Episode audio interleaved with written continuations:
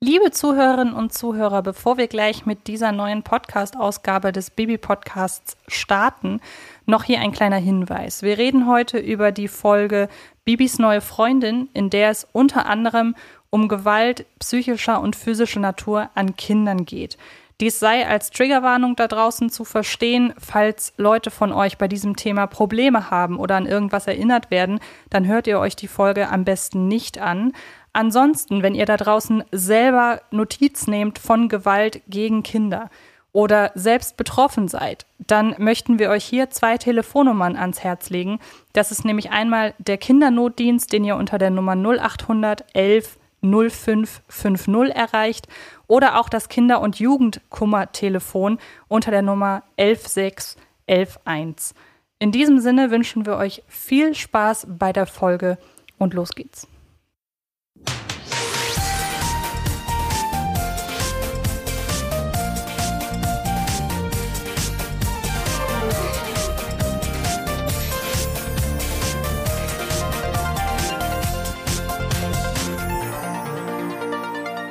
Mene grünes Moos, der Podcast geht jetzt los. Hex, Hex! Hallihallo, liebe Zuhörerinnen und Zuhörer, zu einer neuen Ausgabe des offiziellen Bibi Blocksberg Podcasts. Bibi Blocksberg und die Generation Kassettenkinder, wie immer mit freundlicher Unterstützung von Kiddings und in Anwesenheit meines lieben Stefan aus Herten. Hallo. Hallo, ich grüße euch, ich bin Stefan, aber wie gesagt, ich bin der Springer aus Herten und so ganz anwesend bin ich ja nur virtuell heute. Ja, leider. Aber es soll für heute genügen, um eine Podcast, äh, nein, um eine Hörspielfolge äh, zu analysieren, zu besprechen.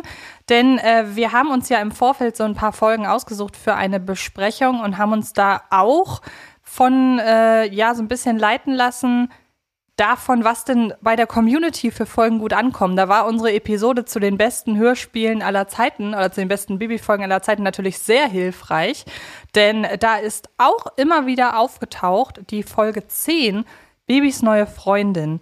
Und weil du der Experte in Sachen Statistik und Zahlen und so weiter bist, darfst du uns ein wenig was über den Hintergrund der Folge erzählen, bevor wir uns ähm, dem Inhalt widmen. Ich mache erstmal ein bisschen Eigenwerbung für uns. Wir haben schon mal eine Folge analysiert, das war nämlich die Kuh im Schlafzimmer, wo wir beide uns in der Bewertung einig waren, dass das eigentlich die lustigste Bibi Blocksberg Folge aller Zeiten ist, weil wirklich ein Gag den nächsten jagt. Und hier haben wir jetzt den krassen Gegensatz. Wir haben mit Folge 10, also wir sind nur vier Folgen weiter, wohl bemerkt, ähm, vielleicht die ernsteste der ganzen Serie bis heute. Die Folge stammt aus dem Jahr 1983 und ist damit genauso alt wie ich. Und sie beinhaltet den ersten Auftritt von Bibis bester Freundin Moni. Aber wir werden hören, dass Monis Debüt mit so einigen, man könnte sagen, Tücken äh, ja, verbunden ist und dass doch im Hause Seifert einiges nicht so läuft, wie es eigentlich laufen sollte. Genau, also man kann ja vielleicht so ein bisschen drüber streiten, ist es jetzt die Bibis neue Freundin-Folge, die so mit so, die, die ernsteste ist, oder ist es zum Beispiel unverhofftes Wiedersehen? Aber unverhofftes Wiedersehen zum Beispiel hat ja noch die ein oder andere lustige Szene, etwa mit den fliegenden Hunden. Und Bibis neue Freundin, da sind ja auch so Sachen wie der Verhex-Spruch, ähm, aufgrund dessen, dass äh, Moni gemobbt wird. Selbst die haben ja einen ernsten Hintergrund. Also es gibt ja in der Folge letzten Endes nicht wirklich irgendetwas, was die Ernsthaftigkeit der Thematik abfedert. Deshalb würde ich mich an dieser Stelle wirklich festlegen und sagen, das ist die ernsteste Folge.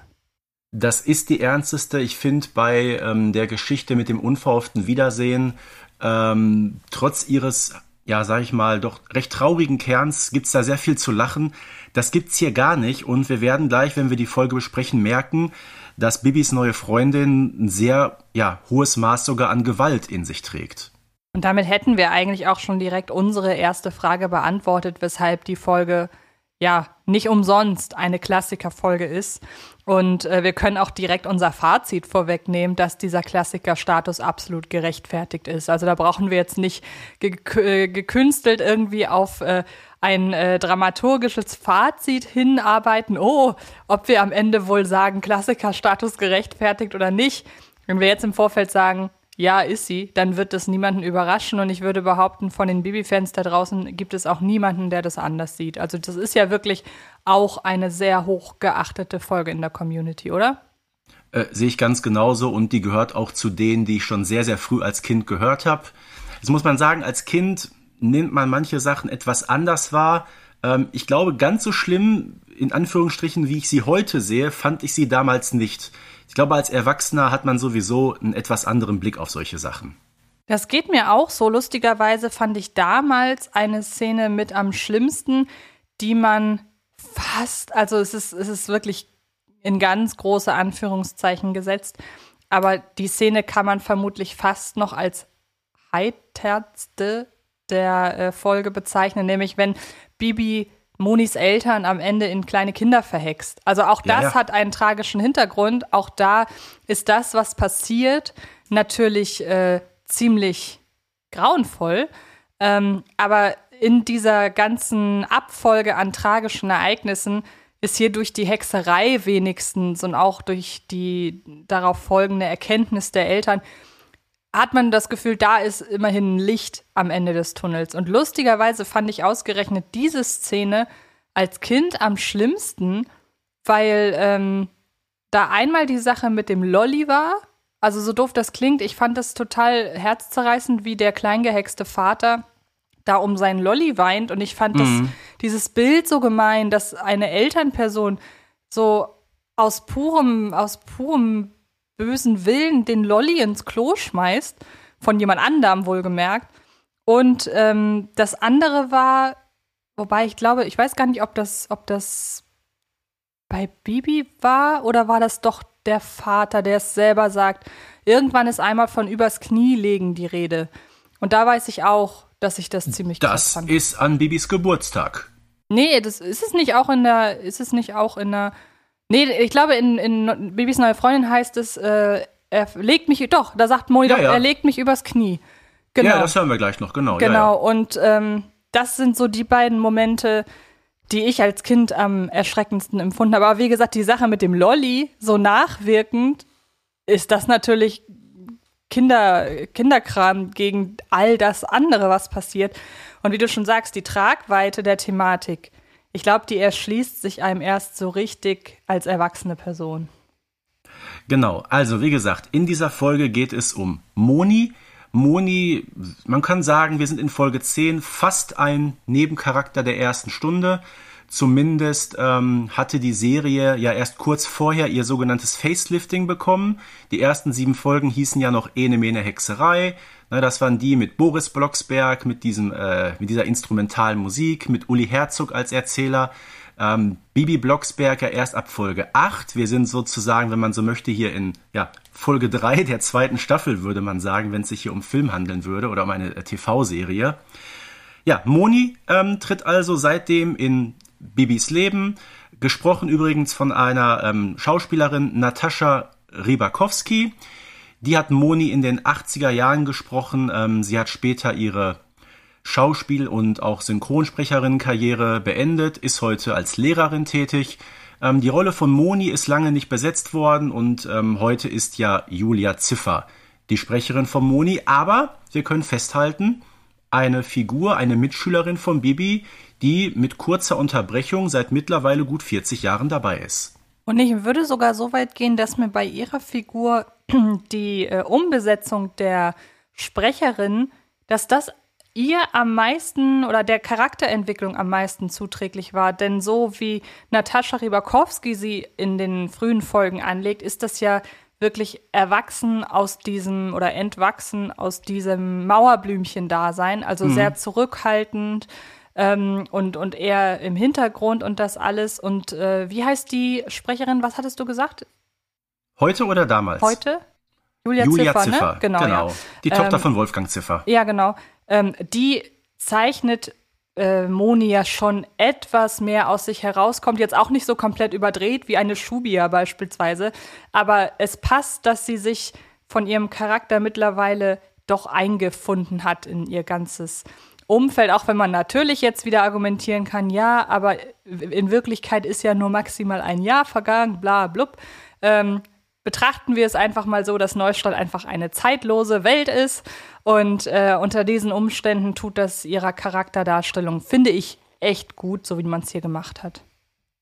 Und ich würde sagen, dann gehen wir doch mal direkt inhaltlich in die Folge rein. Wir haben folgende Situation. Es ist Unterricht morgens, dann geht die Klasse auf. Ja, und Moni steht da. Wir hören einfach mal rein. Wir haben heute eine neue Schülerin bekommen.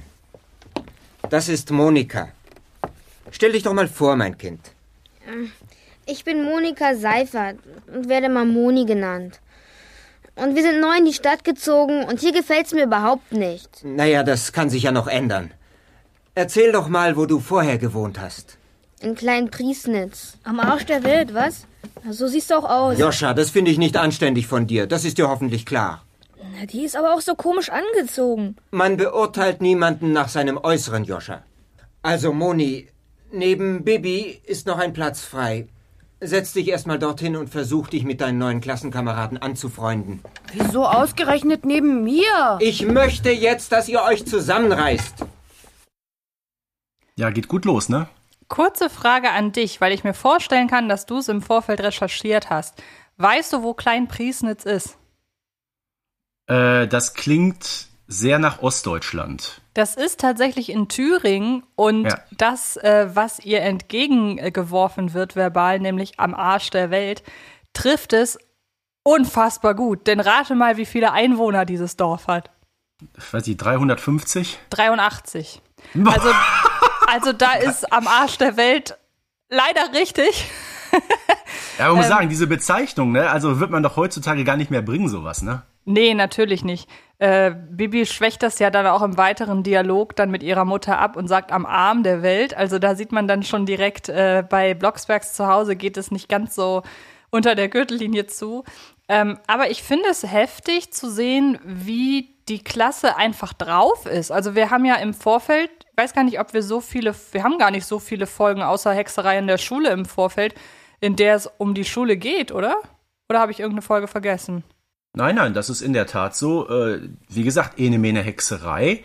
Das sind die Geschichten, die sich rund um die Familie Blocksberg ereignen. Dann gibt's Folge 8 mit den Schlossgespenstern, wo sie nach Irland zu den Thunderstorms äh, fliegen.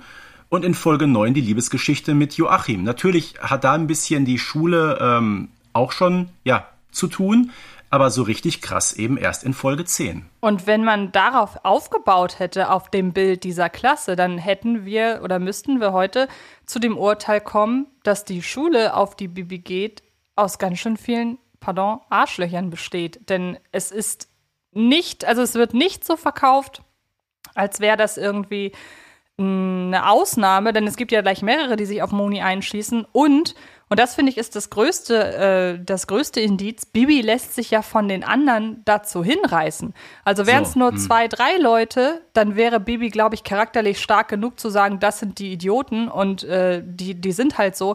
Aber nein, offenbar ist das ja erstmal die vorherrschende Meinung, die über Moni existiert. Und auch wenn man sagen kann, sie wird ja auch äh, vom Erzähler entsprechend noch ähm, äußerlich beschrieben. Also sie, wie gesagt, dieses Mauerblümchen-Dasein, dieses, er nennt es modisch, äh, dieses fehlende Modebewusstsein. Ja, wenn wir uns mal vor Augen führen, rückwirkend, Kinder sind halt grausam und stürzen sich auf solche Sachen, aber die sind ja jetzt auch nicht mehr in der Grundschule. Also ich finde es hart, was da für Sitten herrschen. Ja, man könnte sagen, Kollektivversagen, wenn du es so möchtest. Äh, aber wir müssen uns mal diesen, diese Szene von gerade, das waren so immer 40, 45 Sekunden, da passiert schon wieder einiges. Ne? Mal, Moni, ähm, ich habe es gerade gesagt, Natascha Rybakowski heißt die Sprecherin. Ähm, die war damals äh, nicht neu bei den Kiddings oder damals noch Kiosk-Hörspielen. Die hatte schon bei Benjamin Blümchen einige Nebenrollen gehabt und bei Jan Tenner zum damaligen Zeitpunkt. Jahrgang 68 heißt zum Zeitpunkt der Aufnahme war sie so 14, 15 Jahre alt. Ähm, das passt ja auch. Ne? Moni ist ja so 12, 13, wie vermutlich alle in der Klasse. Ähm, somit ist die Sprecherin deutlich jünger als Susanna Bonasewicz. Dann den Joscha, dieser kleine Klassenrabauke, ne, der mit hier Zitat am Arsch der Welt. Ähm, das ist ja eh so ein ziemlich spezieller Charakter, sag ich mal. Der wurde damals gesprochen von Carsten Zacharie, der auch Jahrgang 68 ist, ähm, heute übrigens nicht mehr im Synchrongeschäft tätig. Ich dachte nicht mehr Jahrgang 68. Ja, aber wie gesagt, wenn Moni schon in die Klasse kommt, dieses, äh, Moni, stell dich mal vor. Äh, man könnte sagen, so von ihrer Stimmlage hier im Ruhrgebiet würde man sagen, fast so eine kleine Knötterfott, ne? Du sagst es, äh, Mauerblümchen, äh, so ein Mädchen, was reinkommt, mit, mit wenig Selbstbewusstsein, die mit den anderen wenig zu tun haben möchte, so, ich sag mal, kein sonderlich sympathischer Charakter, ne? So, die kommt rein und wird direkt, ja, stößt auf Ablehnung. Joscha mit ihrem blöden Spruch und auch Bibi, warum ausgerechnet neben mir? Ne, das hätte man zumindest, sag ich mal, von Bibi in der Form eigentlich nicht erwartet, oder? Ja, und in die Charakterisierung von Moni spielen, finde ich, zwei Dinge rein, die das erklären. Also zum einen natürlich ihr familiärer Hintergrund, der ja gerade Kinder sehr prägt in ihrem kompletten Dasein, in einem gewissen, in einem gewissen Alter. Und ähm, das Zweite ist aber, finde ich auch, dass man davon ausgehen kann, dass sie das alles schon mal durchgemacht hat. Also ähm, es gibt ja Kinder, ich habe im Vorfeld so ein bisschen versucht, da auf so psychologisch-wissenschaftlicher Ebene so ein bisschen zu recherchieren, ist natürlich sehr spezifisch. Ähm, aber es gibt ja auch Kinder, die in einem neuen Umfeld dann eine Art Chance sehen. Und das scheint sie ja nicht zu, zu tun. Also sie kommt da in ein komplett neues Umfeld und ähm, sie mauert ja sofort. Und wie gesagt, warum, wissen wir. Wir wissen, dass es von ihrer Familie kommt. Ja, da reden wir gleich noch drüber, genau. Ähm, aber ja, das finde ich, das finde ich interessant. Sie scheint ähm, sich da sehr treiben zu lassen oder scheint halt einfach sehr geprägt von all dem, was, was war. Und das ist ja, macht die Situation für sie doppelt schwer. Also sie, sie macht es sich nochmal schwer, aber das geschieht ja auch unterbewusst. Also das ist schon eine sehr komplexe Charakterzeichnung, die hier stattfindet. Ja, ich muss mich übrigens für eine Sache entschuldigen. Ich habe gerade gesagt, Klein Priesnitz äh, in, liegt in Ostdeutschland. Dann sagtest du Thüringen und ich sagte, ja, stimmt doch. Jetzt muss man sagen, Thüringen ist ja jetzt nicht unbedingt Ostdeutschland. Ne, es ist ja mehr so im, im Zentrum. Aber ich bin nun mal äh, ein Kind, was in den 80ern geboren wurde und damals äh, war Thüringen eben noch die DDR und das war mhm. eben sozusagen der Osten. Ne? Aber eine Sache noch von gerade zu diesem Einspieler. Wir haben da auch jemanden gehört, den ich ja persönlich unfassbar gut leiden kann, nämlich den Lehrer Schumann. Ne? Ja. Ist ein, ein äh, Charakter der alten Schule, hat die Figur, ich glaube, die taucht nur in ja, insgesamt vier Folgen auf, wenn ich überlege, genau, Folge 9, Folge 10, Folge 11 und mit den schwarzen Vieren die 15, genau. Vier Folgen mit diesem ich finde ihn unglaublich charismatisch, hat diese, diese freundliche, helle Stimme. Ähm, Erwin Schastock heißt der Sprecher übrigens. Ich glaube, der lebt noch, ist mittlerweile zwar über 80, aber äh, er ist noch unter den Lebenden, ja. Und er ist ein Vorzeigepädagoge. Also er ist auch ein, also wie er sich hier für Moni einsetzt, finde ich höchst äh, beeindruckend und äh, wirklich beispielhaft. Ähm, man wünscht sich fast, dass wenn sowas in Schulen bekannt wird, ist man ja mittlerweile ein bisschen sensibilisiert dafür, habe ich das Gefühl, dass ein Lehrer oder eine Lehrerin exakt so handelt und sich vor den Schüler oder die Schülerin stellt.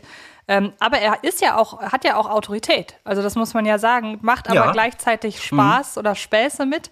Also ähm, ist eine meiner absoluten Lieblingsnebenfiguren. Du hast es schon gesagt, vier Folgen war sie uns vergönnt. Ähm, aber ich glaube, so von allen, ah, wobei, Frau Müller-Riebenseel hat halt auch ihre tollen Seiten, die sie jetzt in den letzten Jahren immer Aber mehr die hat gedauert. Die hat gedauert, Ja, ja, bis man genau. sich mit ihr arrangiert, ne? Genau, und äh, ich sag mal so, ich, ich habe für beide Lehrer und äh, also für beide LehrerInnen habe ich eine Entsprechung in meinem, in meiner Vergangenheit so.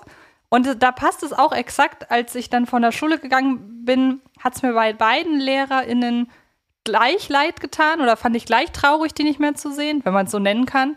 Und auch bei der einen hat es lange gedauert und beim anderen ging es sofort und das äh, ist schon spannend. Ich komme immer wieder darauf zurück, dass ich in vielen Figuren der Bibi Blocksberg-Geschichten Figuren aus meinem Umfeld wiedererkenne.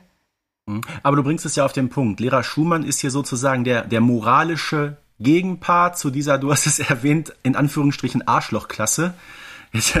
benutze ich dieses Wort auch schon, aber ich kann es gar nicht anders beschreiben. Es ist ja wirklich grausam, wie Moni da äh, empfangen wird. Das wünscht man ja wirklich niemanden. Und von daher ist es eben so wichtig, dass man auch ähm, Charaktere hat und Figuren, die wirklich mal deutlich dagegenhalten. Damit wird Lehrer Schumann im Laufe der Folge zum Glück nicht alleine sein. Denn äh, Bibi muss da wirklich mal auf den Boden der Tatsache zurückgeholt werden. Denn was sie da beim Mittagessen zu Hause gegen ihrer, gegenüber ihrer Mutter ausplaudert, das finde ich ist schon äh, alles andere als freundlich. Wir hören es uns einfach mal an. Stell dir vor, wir haben eine neue. Ja? Ist sie nett? Oh, genau das Gegenteil. Ein richtiges doofes Ekel. Ein Bauerntrampel. Bibi, wie redest du denn? Na, Ist doch wahr. Die ist super doof. Und wie die schon aussieht. Wo kommt sie denn her? Ach, hab ich wieder vergessen. Aus irgend so einem Nest am Arm der Welt. Also drück dich bitte anständig aus, Bibi Blocksberg. Aber doof wird man, wenn man nur mit Kühen und Schweinen zusammen ist. Bibi, ich muss mich schon sehr wundern. Wo nimmst du bloß diese Vorurteile her? Sagen die anderen auch alle. Ach, und die wissen's. Ja, die anderen sagen es auch, ne? Genau. Exakt, genau darauf wollte ich hinaus. Sie sagt es. Und äh, ja, hast du zufällig mitgezählt, wie viele Leute da noch einsteigen im Laufe der Zeit in das Mobbing? Also wir haben ja Joscha als Rädelsführer, hat man so ein bisschen das Gefühl. Und dann steigen da so zwei, drei andere namenlose Leute mit ein, wenn ich Ja, mich ja. da recht erinnere. Aber ja, sie sagt halt, es, ist, es, es muss ja die Mehrheit sein. Also wir wissen nicht, wie groß ihre Klasse damals war, aber es muss die Mehrheit sein. Und ja, dass sich Bibi da mitreißen lässt. Gut, dass sie das später nicht mehr gemacht hat, dieser Art, weil hier sehen wir Bibi halt von einer Seite, von der ich sage, ey, wenn die durchgehend Mhm. so gewesen wäre, glaube ich kaum, dass die so viele über 100 Hörspielfolgen getragen hätte. Aber dieser, dieser letzte Satz gerade, der war doch, sag ich mal, psychologisch, äh, ja, ganz eindeutig, oder? Vielleicht hat Bibi gar keine Meinung dazu, aber ich möchte ja beliebt bleiben, also schließe ich mich einfach den anderen an, dann mache ich alles richtig, ne? Ja, und wer vor allem alles richtig macht, ist ja Barbara Blocksberg.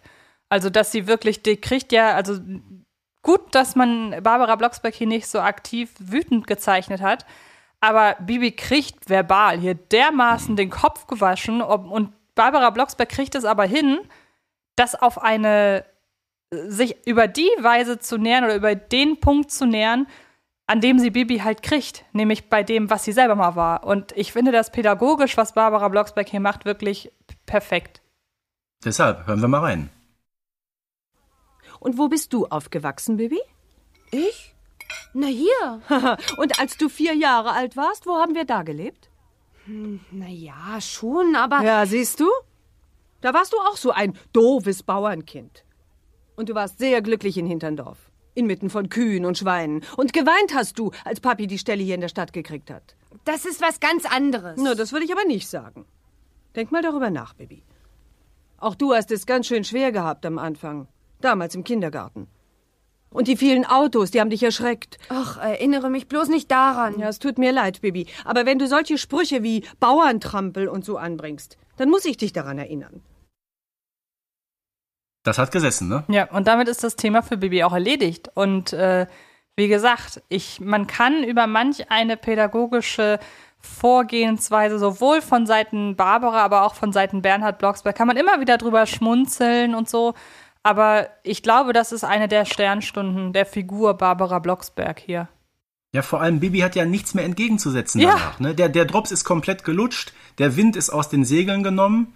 Äh, wie gesagt, mit der eigenen Geschichte jemanden zu konfrontieren, das ist, glaube ich, immer ein sehr probates Mittel. Ja. Aber dass Bibi das offenbar vergessen hat, das finde ich, ist schon ein hartes Stück. Aber es passt zu dem, was wir in den Folgen 1 und 2 hören, denn da wird auch erwähnt, dass die Blocksbergs gar nicht ursprünglich aus Neustadt kommen, sondern woanders groß geworden sind. Genau. Ja. Dann Und weißt du, wer in dieser Folge gar nicht auftaucht? Boris. Ja, ja. der, der, und stimmt, der ist ja schon nicht. Der, ich wollte nur noch mal drauf verweisen. Aber Äh, ganz so lange ist er noch Bernhard nicht weg, auch ne? nicht, oder? Genau, genau. Ein, eine, eine Folge vorher ist nämlich der Abschied von Boris erklärt worden, ne? Da hat Bibi ja weinend am Tisch gesessen und war total todtraurig, dass Bruder jetzt, äh, dass der Bruder jetzt an der Nordsee ist. Und in der Tat, es ist die erste Folge, wo auch Vater Bernhard nicht mit von der Partie ist. Ist natürlich die Frage, also ich würde jetzt einfach mal ganz klar äh, urteilen, den braucht's in der Folge auch nicht. Nein, den braucht's nicht. Das zeigt aber den Wandel in der Ausrichtung der Serie. In den ersten sieben Folgen waren es eben die vier Blocksbergs, die die Handlung bestimmt haben. Und jetzt sind wir drei Folgen weiter und plötzlich sind wir nur zu zweit und die Serie oder beziehungsweise die Folge funktioniert ausgezeichnet. Genau. Ja, dann ist äh, Bibi plötzlich, du hast es gerade so schön gesagt, ihr wurde der Kopf gewaschen und ähm, was macht sie? Sie macht das einzig Richtige. Sie springt über ihren Schatten und versucht, freundlicher zu ihr zu sein. Ich glaube, exakt so formuliert es auch der Erzähler. Sie nimmt es sich vor, am nächsten Tag ganz besonders freundlich zu Moni zu sein und ähm, dann trifft sie wieder auf, äh, auf sie in der Schule. Aber Moni macht's Bibi halt auch einfach wirklich nicht leicht. Und selbst das ist ja auch was, was der Erzähler anmerkt, dass Moni es, es macht es einem schwer, mit Moni irgendwie, heute würde man sagen, zu connecten, Ja, sie Aber- blockt, ne? Sie blockt. Genau. Sie hat da so eine, so ein, man könnte sagen, fast so einen Hexenring um sich herum aufgebaut. Ja. Sie ist zwar keine Hexe, aber ja, so, so, so Teflon, ne? Man kommt an die Frau einfach überhaupt nicht ran. Ja, aber ist so. gibt Und- nicht auf. Nein, Bibi gibt nicht auf und äh, irgendwann äh, in der großen Pause auf dem Schulhof eskaliert das dann und was jetzt kommt, das finde ich schon ziemlich heftig. Hey Julia, geh von der Schaukel runter. Jetzt bin ich dran. Kannst doch auf die Rutsche. Achtung, Leute. In Deckung. Da kommt die doofe Moni. Hallo Moni. Mit dir rede ich nicht, du eklige Hexe. Hör auf, Baby zu beschimpfen, sonst scheuer ich dir eine. Ich beschimpfe, wen ich will, ihr tauben Nüsse, ihr. Na warte. Au! Au!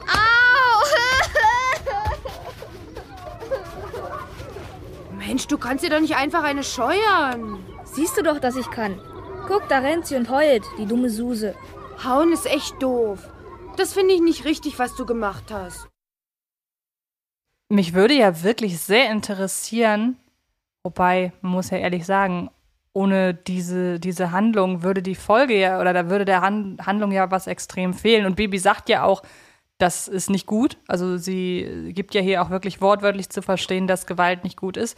Aber dieses, sonst scheuer ich dir eine, ich würde behaupten, in einer weniger wichtigen Szene hätte oder in einer anders aufgebauten Folge hätte man diesen Part möglicherweise heutzutage rausgeschnitten. Also das ist ja schon ziemlich krass. Ja, das ist ziemlich krass, keine Frage. Und ähm, jetzt könnte man sagen, yo, das ist so diese Schulhofkloppe, ne? Wir, wir hier im Ruhrgebiet sind da sowieso ein bisschen handfester. Aber trotzdem, Jungs, die Mädchen schlagen, ist sowieso das allerletzte, oder? Ja, aber nur um gerecht zu sein, Mädchen, die Jungs schlagen, ist auch nicht viel besser. Und Nee, Mädchen, die Mädchen schlagen und Jungs, die Jungs schlagen. Gewalt ist grundsätzlich keine Lösung, aber, und so kommen wir wieder zurück, das lässt Bibi dir auch direkt spüren. Und ähm, ich habe so ein bisschen das Gefühl, also es wird sich ja im Nachhinein so ein bisschen davon wegbewegt, wie Moni denn jetzt in der Klasse weiter behandelt wird, weil dann konzentriert sich das ja sehr auf Moni und Bibi. Aber so ein bisschen hat diese Szene für mich so ein, so ein Wachrütteln-Moment gehabt, einfach so vom Privat, vom persönlichen Empfinden. Äh, Stichwort Gewalt, sage ich mal. Wir wissen, es gibt hier auch ähm, sowohl die körperliche als auch die psychische Gewalt, nämlich, sei mal, das, das Mobbing, mit dem sie zuerst konfrontiert war. Und jetzt gehen wir sogar einen Schritt weiter. Jetzt, man könnte sagen, rutscht dem Joscha sogar die Hand aus, ne, indem er jetzt also wirklich Moni die Ohrfeige versetzt. Das ist noch eine Spur härter als das, was bisher passiert ist. Genau. Und ähm, aber wie gesagt, kriegen alle ihr Fett weg, Gott sei Dank. Ich finde es gut, dass diese Szene damit aufgelöst wird, dass alle ihr Fett wegkriegen. Und ähm, dann geht es an die Aktion, ja, ich, ich nenne es jetzt mal ganz plakativ, rettet Moni. Ich glaube, anders, also aus ihrem Umfeld zumindest und auch aus ihrem Status der, ja, Unterdrückten, muss man sagen. Ja, das, das kann man in der Tat so sehen. Äh, vor allem bis jetzt glauben wir ja wirklich, okay, was die Klasse da macht, dieses Mobbing am Moni, das ist wirklich das aller, allerletzte. Aber äh, Moni scheint auch alles andere als ein fröhlicher und einfacher Mensch zu sein. So ein Mädchen, an das man überhaupt nicht rankommt. So. Aber warum das so ist und was da wirklich hintersteckt, das erfahren wir ja erst nach einer gewissen Zeit. Du, ich finde dich übrigens ganz nett, weißt du? Du? Mich? Aber wieso denn? Irgendwie. hm, Ja, ich glaube, dass du sehr lieb sein kannst. Ich? Nie. Ich bin ein Ekel von Geburt, sagen meine Eltern. Das sagen die zu dir? Ja, bestimmt haben sie recht. Es gibt eben Menschen, die kommen schon als Pechvögel zur Welt. Du bestimmt nicht. Doch, ich bin eklig und hässlich und ein richtiger Trampel, sagt Papa. Papa will nur ein gutes Zeugnis sehen. Und dass ich was leisten muss, sagt er. Sonst will er mich gar nicht mehr haben. Also ich meine, die Begriffe, die hier fallen, die sind natürlich angepasst an die 80er Jahre, ne? Aber die Beleidigung Ekel von Geburt, die hat so etwas abgrundtief Böses, das finde ich, also es ist heftig. Es gibt's nicht. Ja, Vater des Jahres, ne? ja, genau. Da war die Super Nanny einen Tick zu spät dran. Also wenn man das hört, da, da kann man doch erstmal gar nichts zu sagen. Ich meine, Bibi ist ja auch völlig perplex, weil sie das von zu Hause ja gar nicht kennt. Naja, auch die Blocksbergs, klar, die kabbeln und zoffen sich, aber dann ist auch mal irgendwann wieder gut, dann mögen sich wieder alle und äh, der, der, der Zwist ist beiseite gelegt. Hier bei Moni merkt man ja direkt, oh, oh, oh, in der ganzen Familie scheint es ja überhaupt nicht zu stimmen. Ja, und wir können uns halt ab dieser Szene ein Bild von den desaströsen Umständen da machen. Und sie werden dann mit der Zeit halt eben genährt. Also wir haben jetzt durch diese Beschreibung haben wir die Grundlage. Wir wissen, ja, wir wissen, warum Moni so ist, wie sie ist, ne? Genau. Und dann erhalten wir halt wirklich nach und nach noch weitere Informationen aus ihrem Haushalt. Also zum Beispiel, dass dort auch äh, körperliche Gewalt Anwendung findet. Das erfahren wir ja zum Beispiel während der Zeugnisvergabe. Also das sind halt hm. so Dinge. Wir haben jetzt eine Basis, die auf schli schlimmsten Beleidigungen und Unterdrückungs äh, Worten und was auch immer äh, fußt. Und alles, was darauf aufgebaut wird, macht's, macht's schlimmer und schlimmer. Ja, das gleiche, was wir gerade äh, mit den Schülerinnen und Schülern halt erlebt haben. Erst Mobbing, dann die körperliche Gewalt. Den gleichen Schritt erfahren wir hier auch über Monis Familie. Ne, erst, wie gesagt, gerade jetzt äh, äh das, was der Vater so über sie sagt. Und dann, du hast es gerade erwähnt, kommt's ja noch eine ganze Klasse heftiger. Dann gibt's Zeugnisse, Moni hat lauter Sechsen und dann beichtet sie Bibi, was da wirklich zu Hause abgeht. Bibi, bitte hilf mir. Ich kann mit dem Zeugnis nicht nach Hause. Aber warum denn nicht? Es ist doch bloß Halbjahr. Und deine Eltern brauchen sich doch nur deine letzten Hausaufgaben anzusehen. Du bist doch viel besser geworden. Mein Vater legt mich übers Knie. Bestimmt. Du meinst, er verprügelt dich? Ja, garantiert. Wenn der seine Wut kriegt, dann kann ich nur noch flüchten. Aber das ist doch verboten, Kinder zu schlagen.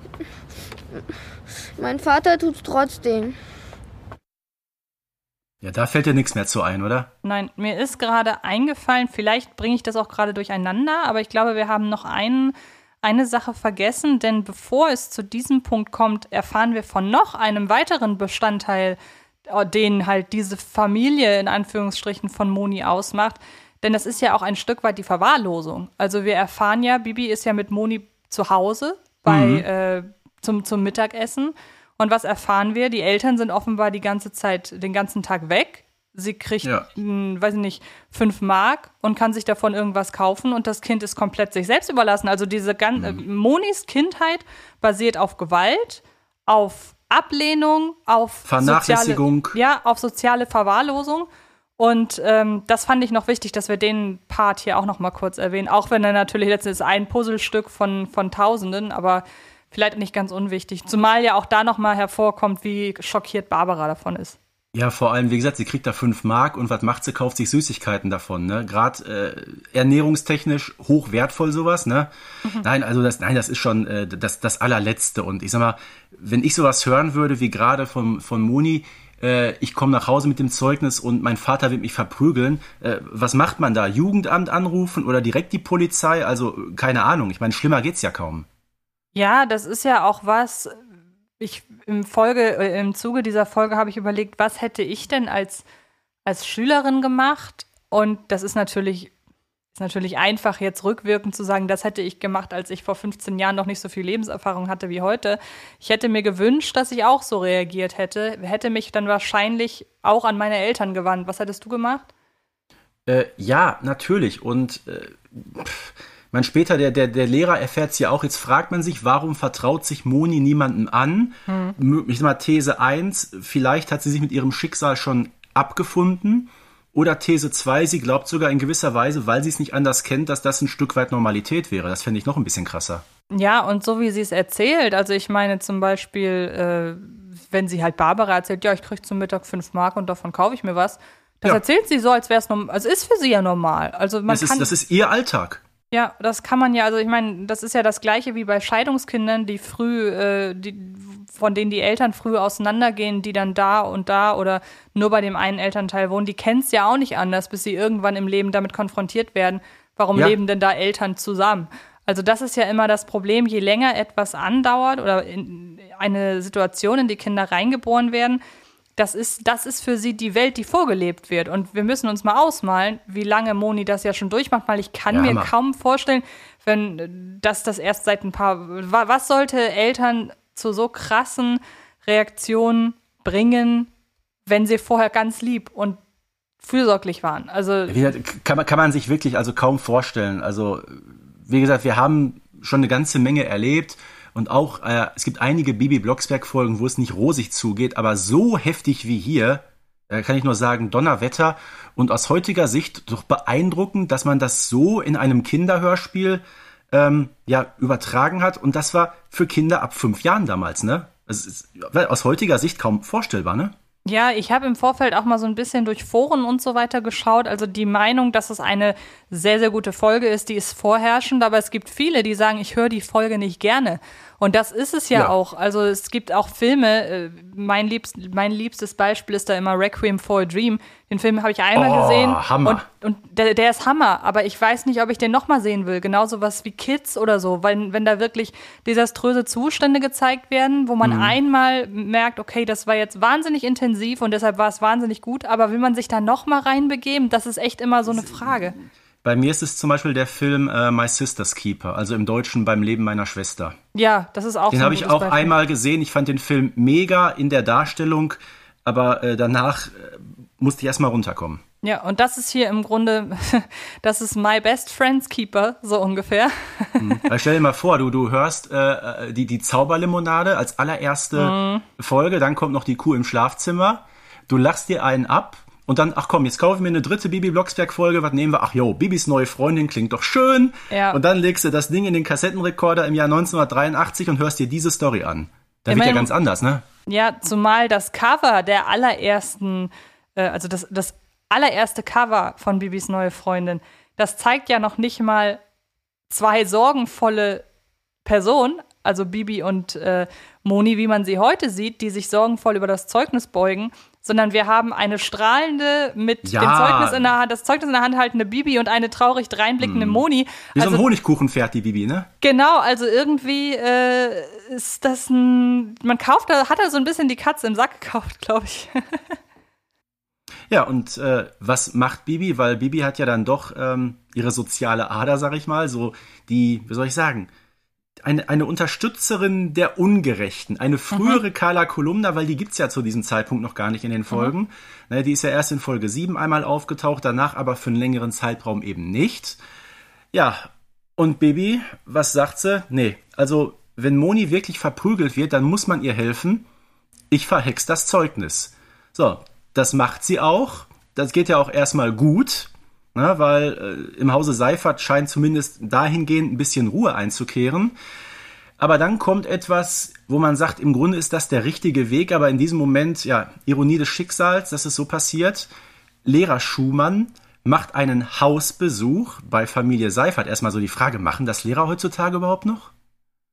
Das ist eine gute Frage. Ich wollte hier auch noch einmal ganz kurz dazwischen grätschen, weil wir schon wieder die arme Barbara Blocksberg übergangen haben. Denn ich finde ihren Einsatz, den sie in der Folge sagt, so schön. Ach, Bibi, ich hätte es doch auch getan, glaube ich. Ja. Und wir wissen ja, das Zeugnis verhexen, da haben wir auch in der Folge über den Hexenkodex gesprochen, das ist so eine Grauzone, haben wir ja so ein bisschen äh, festgestellt.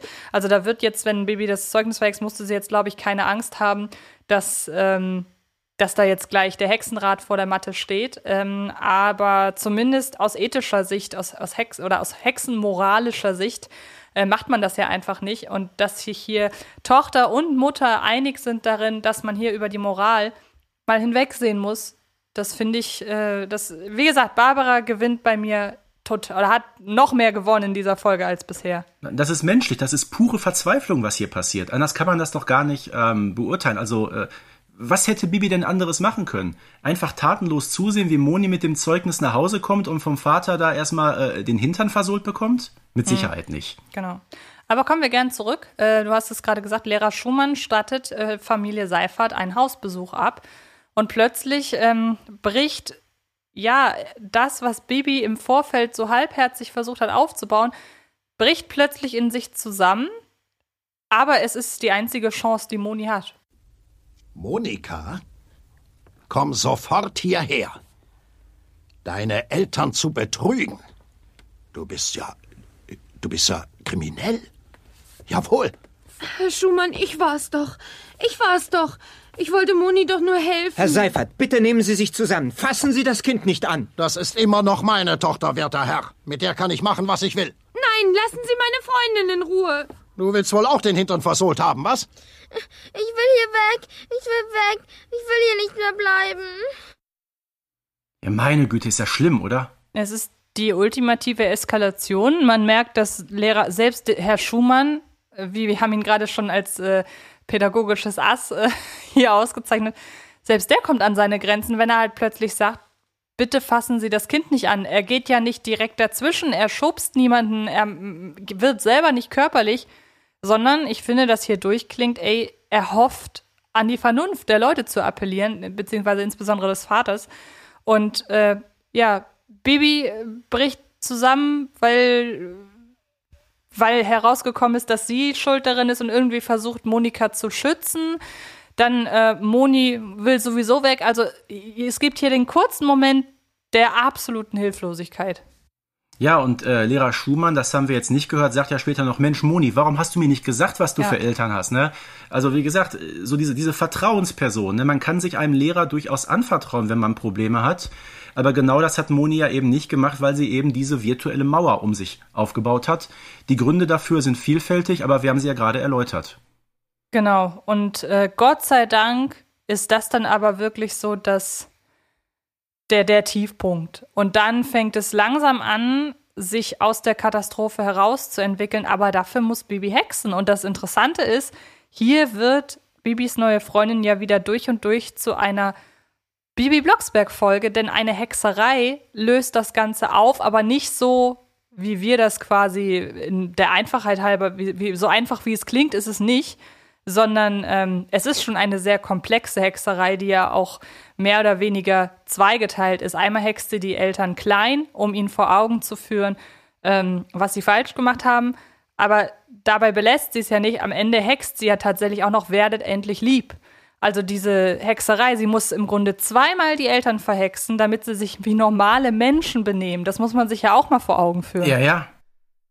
Auch, Und, wenn, mich, äh, auch wenn mich sehr interessiert hätte, was wohl gewesen wäre, wenn sie diesen Liebhex-Spruch nicht verwendet hätte. Klar, Bibi sagt da ja sogar noch was, äh, ich, oder sagt das Herr Schumann, dass sie jetzt ihre Abreibung bekommen haben, irgendwie sowas. Also die machen schon Hoffnung darauf, selbst wenn der Hexspruch irgendwann nicht mehr wirken sollte, dass die jetzt endlich ihre Lektion gelernt haben.